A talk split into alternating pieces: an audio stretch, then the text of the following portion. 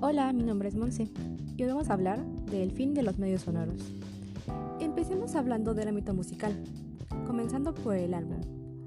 Los álbumes comenzaron en la década de los 60 y tenían una esencia de obra de arte musical. Estos álbumes eran generados de forma cuidadosa, tratando de plasmar en la música todo un estilo único. Aunque estos álbumes eran de vinilo, un material que puede ser algo deficiente en cuestión de contenido, pues solo incluía pocas pistas, pero todo era realizado con la mejor calidad permitida. Y es que claro, ¿cómo olvidar la música icónica de los años 60? Los Beatles, David Bowie, diversos artistas, los diseños estéticos de sus álbumes y cómo cuidaban las portadas y el contenido para guiar la atención de las personas hacia su música.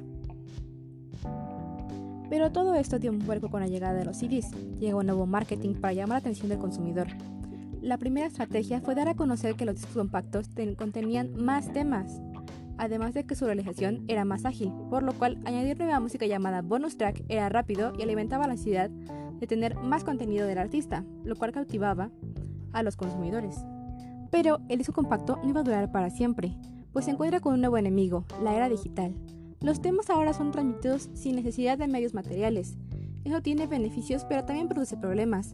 Hablando de los beneficios, uno de ellos sería que otorga la fama a los creadores de su propio contenido, su propia música. Los nuevos artistas se dan a conocer a través de las redes sociales, de donde han salido varios artistas importantes de la época, por ejemplo Justin Bieber. Y hablando de los problemas, sería que los contenidos se puedan ver más afectados por la piratería, ya que descargar música ilegalmente está al alcance de todos y es muy fácil lo cual provoca grandes dificultades para las descargas digitales monetizadas. Otro tema importante sobre el fin de los medios sonoros serían los ascendios o barreras de la radio.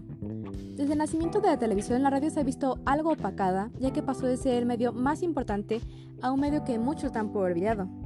En mi opinión, la radio no ha muerto, solo tiene que adaptarse a las nuevas tecnologías y a la nueva realidad que se vive actualmente.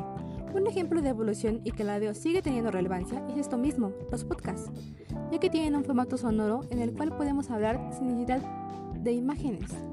Es un nuevo aire que la radio puede utilizar. Esto es una cuestión de supervivencia.